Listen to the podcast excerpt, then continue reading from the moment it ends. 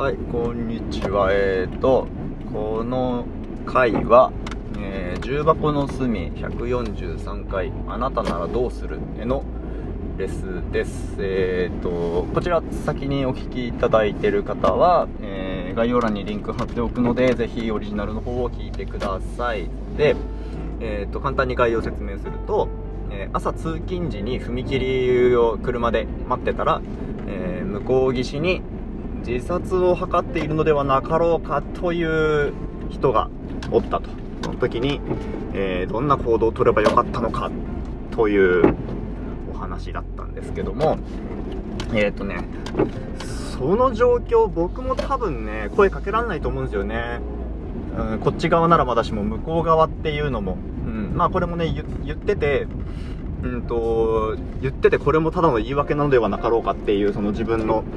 声かけられなさというか何も思いつかなさへの言い訳にもなりうるところなんで結構表明も表明するのも嫌な気がしますけどまあ向こう側だっていうことは大きな気がしますね。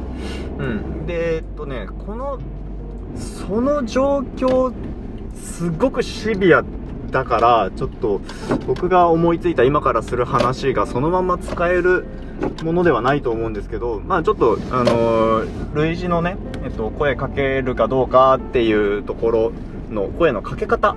の例を一つ紹介できればなと思います。えっと、で、あの、これ先に断っておくと、僕の思いついたことではなくって、僕はツイッターに流れてきた漫画で見て、あ、なるほどな、これはいいかもなと思って、えーまあ、使うチャンスもなく、まだ、えー未体験なんですけども、えーそのエピソードは、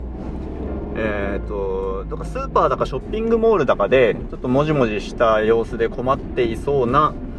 えー高校生、中学生高校生ぐらいの女の子がおったと。で、えーその漫画の作者が、えー、と、大丈夫ですかって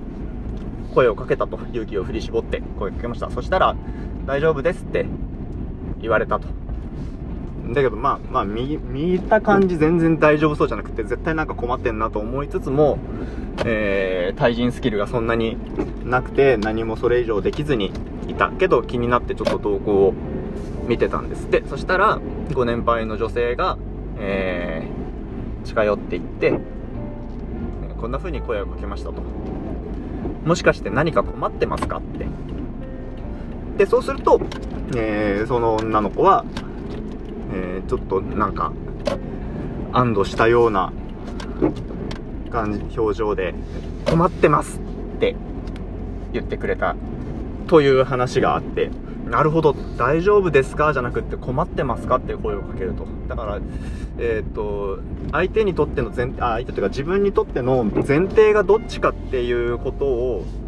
えー声かけの一つで示すことができるのだなという話でああなるほどなと思った。っていうことを共有したいと思って思いました。うん。まああの最初に言ったようにねその自殺するかどうかみたいな風に見えた状況でその声かけって聞くのかどうかわかんないんですけどまあそんなそんなシビアな状況じゃなくてもえーまあ、何かあれば使えるかもしれない声かけのパターンとして、えー僕もまだ使ったことはありませんが、えー頭に留めておくとなんか使えることがあるかもなと思っての共有でした。はい。それでは、えーこれからも中国の隅楽しみにしております。いつも聞いてます。では、さようなら。